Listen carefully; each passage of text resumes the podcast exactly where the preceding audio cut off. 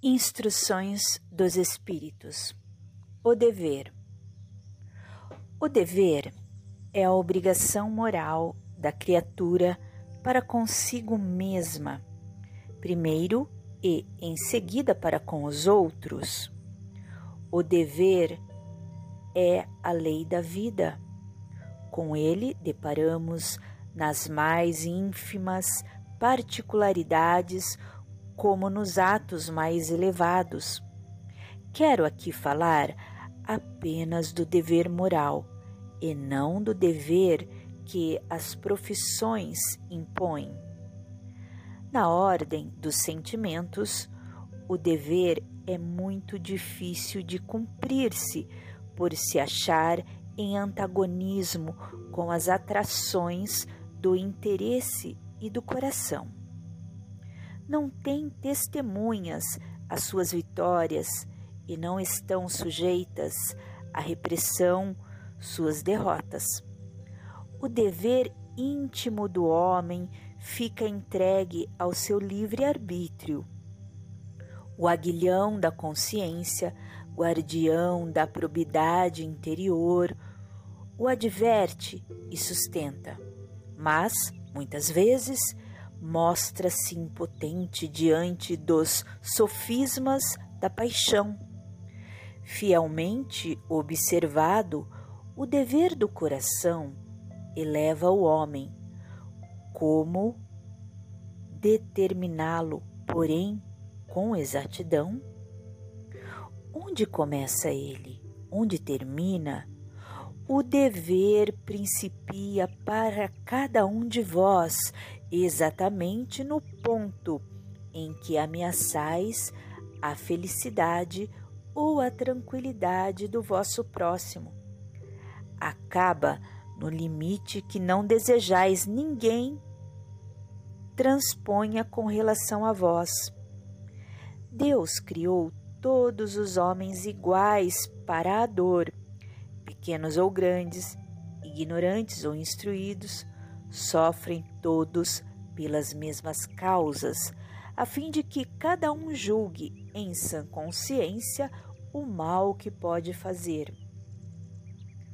Com relação ao bem infinitamente vário nas suas expressões, não é o mesmo critério. A igualdade em face da dor é uma sublime providência de Deus que quer que todos os seus filhos instruídos pela experiência comum não pratiquem o mal, alegando ignorância de seus efeitos. O dever é o resultado prático de todas as especulações morais. É uma bravura da alma que enfrenta as angústias da luta é austero e brando, pronto a dobrar-se às mais diversas complicações, conserva-se inflexível diante das suas tentações.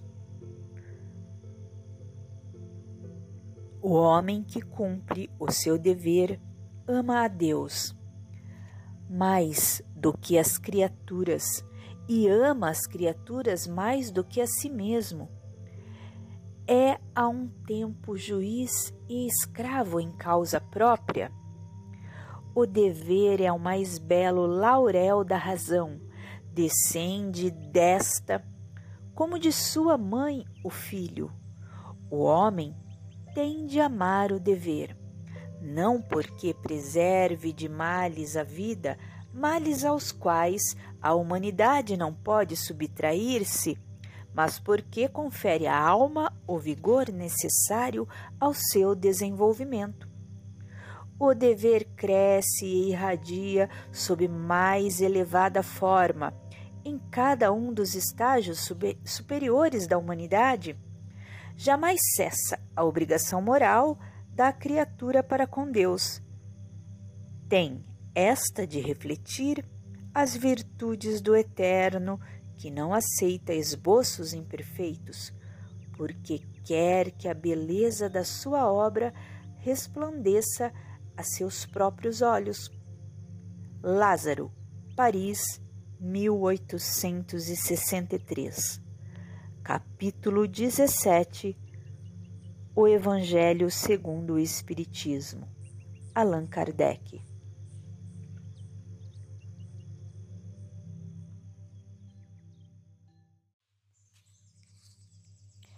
Pelos sentidos físicos e órgãos motores, tomamos contato com o mundo corpóreo e sobre ele agimos. Pelos órgãos e faculdades mentais, mantemos contato constante com o mundo espiritual, sobre o qual também atuamos. Todas as pessoas, portanto, recebem a influência dos espíritos a maioria nem percebe esse intercâmbio oculto em seu mundo íntimo na forma de pensamentos, estados de alma, impulsos, pressentimentos, etc. Mas há pessoas em quem o intercâmbio é ostensivo. Nelas, os fenômenos são frequentes e marcantes, acentuados, bem característicos psicofonia, psicografia, efeitos físicos, etc.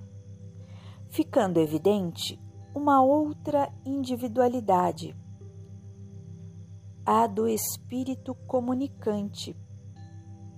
A essas pessoas, Allan Kardec denomina médiums.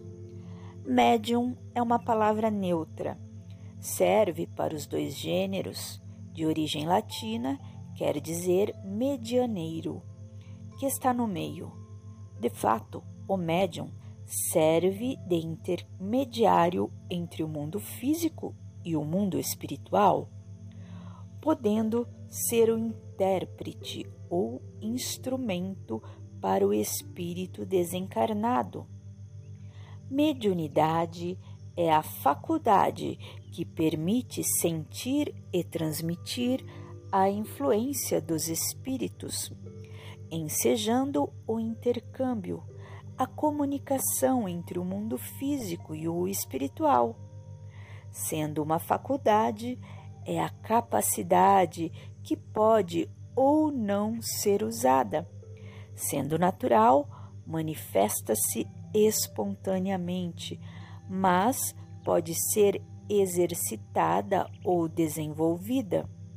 Sua eclosão não depende de lugar, idade, sexo, condição social ou filiação religiosa. Quem apresenta perturbação é médium? Muitas vezes, ao eclodir a mediunidade, a pessoa costuma dar sinais de sofrimento, perturbação, desequilíbrio, até se firmou entre o povo a ideia errada de que, se uma pessoa se mostra perturbada, deve ter mediunidade. Entretanto, a mediunidade não é doença, nem leva à perturbação, pois é uma faculdade natural. Se a pessoa se perturba ante as manifestações mediúnicas, é por sua falta de equilíbrio emocional e por sua ignorância do que seja a mediunidade, ou porque está sob a ação de espíritos ignorantes, sofredores ou maus. Não se deve colocar em trabalho mediúnico quem apresente perturbações. Primeiro, é preciso ajudar a pessoa a se equilibrar psiquicamente por meio de passes, vibrações e esclarecimentos doutrinários. Deve-se recomendar também a visita ao médico, porque a perturbação pode ter causas físicas, caso em que o tratamento será feito pela medicina. Para o desenvolvimento da mediunidade, somente deve ser encaminhado quem esteja equilibrado e doutrinariamente esclarecido e conscientizado. Sinais precursores. A mediunidade geralmente fica bem caracterizada quando a comprovada vidência ou audição no plano espiritual. Ocorre o transe psicofônico, mediunidade falante ou psicográfico, mediunidade escrevente. A produção de efeitos físicos, sonoros, luminosos, deslocação de objetos onde a pessoa se encontre. Mas nem sempre é fácil e rápido distinguir as manifestações mediúnicas quando em seu início das perturbações fisiopsíquicas. Eis alguns sinais que, se não tiverem causas orgânicas, podem identificar que a pessoa tem facilidade para a percepção de fluidos para o desdobramento, que favorece o transe ou que está sob a atuação de espíritos. Sensação de presenças invisíveis, sono profundo demais, desmaios e síncopes inexplicáveis, sensações ou ideias estranhas, mudanças repentinas de humor, crises de choro. Bala no mente, sensação de inchar, dilatar nas mãos, pés ou em todo o corpo, como resultado de desdobramento perispiritual. Adormecimento ou formigamento nos braços e pernas. Arrepios como os de frio, tremores, calor, palpitações. Como desenvolver a mediunidade? Do ponto de vista espírita, desenvolver mediunidade não é apenas sentar-se à mesa mediúnica e dar comunicações. É apurar e disciplinar a sensibilidade espiritual a fim de tê-la nas melhores condições possíveis de manifestação e aprender a empregá-la dentro das melhores técnicas e visando as finalidades mais elevadas. Esse desenvolvimento mediúnico abrange providências de natureza tríplice. Primeiro, doutrinária. O médium precisa conhecer a doutrina espírita para compreender o universo, a si mesmo e aos outros seres, como criaturas evolutivas regidas pela lei de causa e efeito. Atenção especial será dada à compreensão do intercâmbio mediúnico, ação do pensamento sobre os fluidos, natureza e situações dos espíritos no além, perispírito e suas propriedades na comunicação mediúnica, tipos de mediunidade, etc. Segundo, providência técnica, exercício prático à luz do conhecimento espírita, para que o médium saiba distinguir os tipos de espíritos pelos seus fluidos, como concentrar ou desconcentrar, entender o desdobramento, controlar-se nas manifestações e analisar o resultado delas, etc. Observação: quando se inicia a prática mediúnica, pode ocorrer de os sinais precursores se intensificarem e ampliarem.